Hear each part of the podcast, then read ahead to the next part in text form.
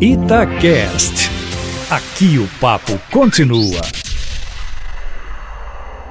O governador Romeu Zema está numa situação muito delicada, tendo que decidir pelo veto ou não dos aumentos salariais aprovados pela Assembleia Legislativa de Minas Gerais. Na verdade, o próprio governador se colocou nessa encruzilhada quando aceitou a recomposição salarial dos profissionais da segurança pública em detrimento das demais categorias do funcionalismo público. Mais preocupante ainda é a tentativa do partido do governador de tentar reverter o reajuste da segurança pública. Como amplamente noticiado pela imprensa, o Novo impetrou ação declaratória de constitucionalidade no Supremo Tribunal Federal, pedindo que os governos estaduais sejam obrigados a incluírem despesas com servidores inativos e aposentados na folha de pessoal. Se aceita pelo Supremo, os gastos com funcionalismo em Minas Gerais extrapolariam os limites previstos na Lei de Responsabilidade Fiscal, o que impediria juridicamente o governador de conceder o aumento de 41% aos policiais, bombeiros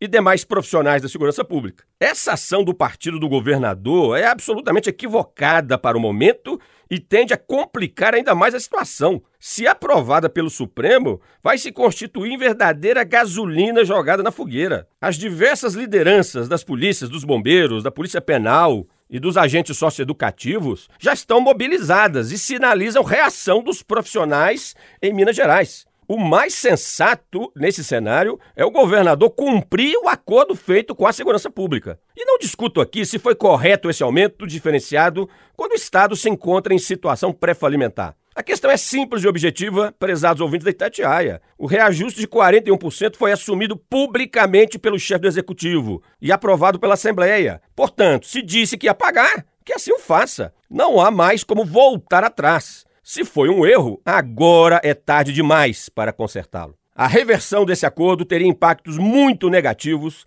em todo o aparato da segurança pública do Estado. Não apenas da Polícia Militar, como muitos imaginam. Não estou aqui insinuando que teríamos em Minas Gerais um motim nos mesmos moldes do Observa no Ceará. Acho pouco provável, mas seria disseminada uma insatisfação generalizada nos profissionais do setor que impactaria negativamente todos os ganhos alcançados na redução da violência do Estado em anos recentes. Cabe ao governador evitar que isso aconteça. Luiz Flávio Sapori para a Rádio Itatiaia.